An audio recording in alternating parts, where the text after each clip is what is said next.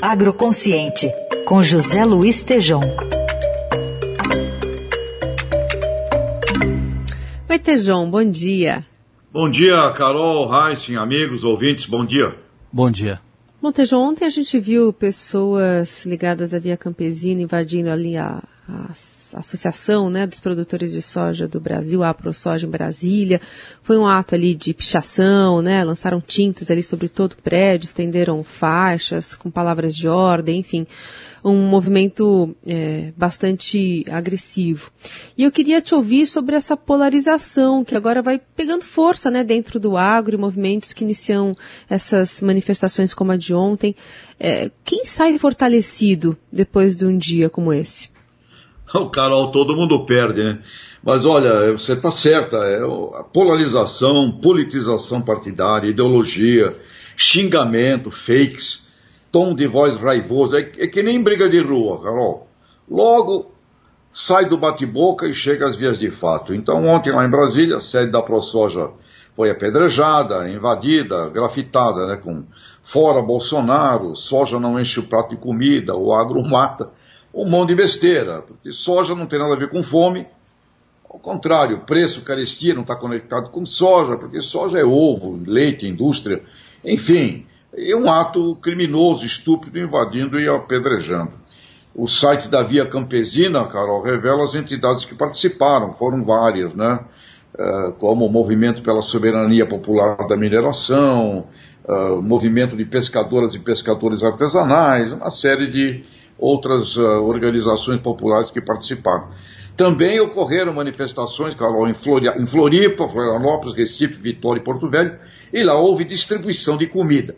Tudo bem, mas em, em Brasília, agressão física inaceitável. Agora, se a Via Campesina, Carol, e essas entidades não gostam do Bolsonaro, o que mais eles conseguiram fazer ontem foi aumentar o apoio ao atual presidente, né?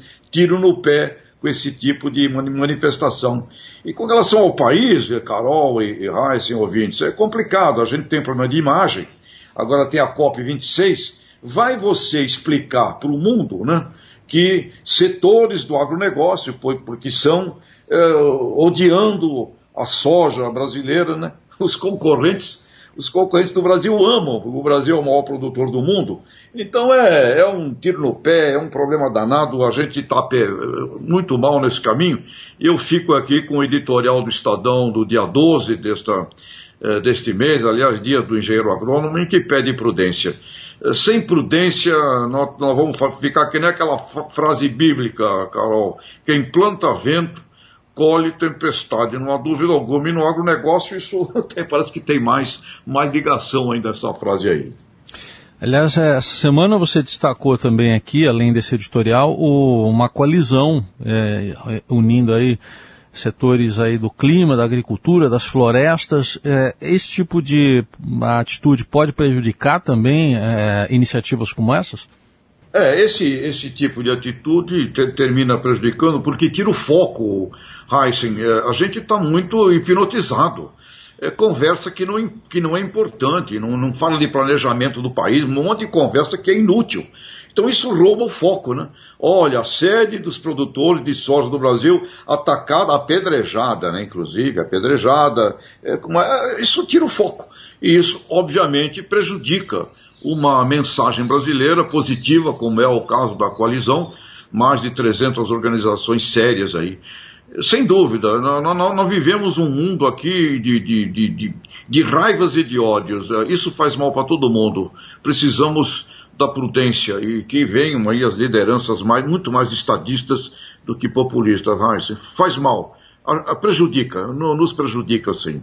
Muito bem, esse é José Luiz Tejon trazendo, né, esse, esse olhar também sobre o que acontece na questão política, né, ponderando que sempre o bom senso é o que deve prevalecer. Carol, se você uma pequena observação, pequenos claro. agricultores, pequenos agricultores, é cooperativa. Cooperativismo é o único caminho de pequenos agricultores no mundo e no Brasil, né? Então acho que isso também podia cair um pouco mais na cabeça dos nossos amigos aí.